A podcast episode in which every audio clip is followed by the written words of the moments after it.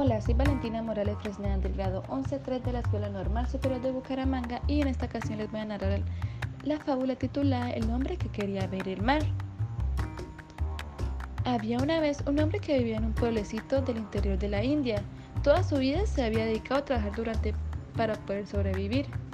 Jamás se había permitido un lujo alguno y todo lo que ganaba lo destinaba a mantener su casa y a comprar unos pocos alimentos. Su día a día carecía de emociones y entretenimientos, pero nunca se quejaba de su suerte.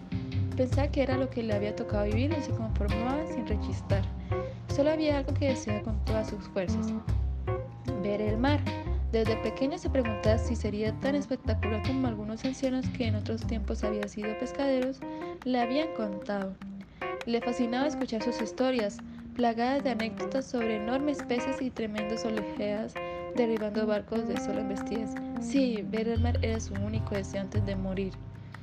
Durante años guardó cada semana una moneda con el fin de ahorrar y algún día poder emprender ese deseado viaje que le llevaría a la costa.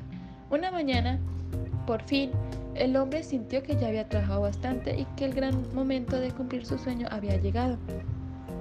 Cogió la oxidada cajita de metal donde puntualmente guardaba el poco dinero que le sobraba y contó una decena de rupetines. Tenía ahorros suficientes para permitirse ser un viajero libre como el viento durante una semana.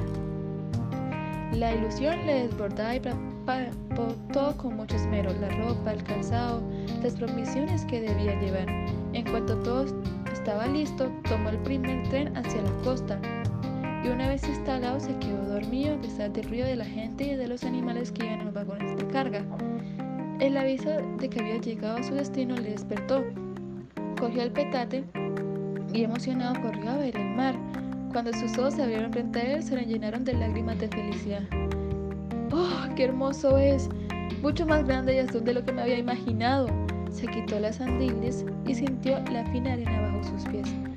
Muy despacio caminó hasta la orilla dejando la brisa del atardecer bañar a su cara. Después en silencio contempló las olas, escuchó su increíble sonido y entonces se agachó para probar el agua. Montó sus manos y dejó que se inundara y bebió un poco. De repente su cara reflejó un esperado gesto de desagrado. Frunció los labios e inmediatamente escupió el líquido de su boca. Un poco de tío suspiró. Qué pena con lo maravilloso que es el mal y lo mal que sabe. Moraleja. A veces nos ilusionamos tanto con algo que queremos tener que lo imaginamos perfecto y más grandioso de lo que es en realidad. Por eso, cuando por fin lo conseguimos, siempre hay algo que nos decepciona. No pasa nada si las cosas no son o no suceden exactamente tal y como deseamos. Lo mejor es ser positivos y ver siempre la parte buena de todo lo que nos ofrece la vida.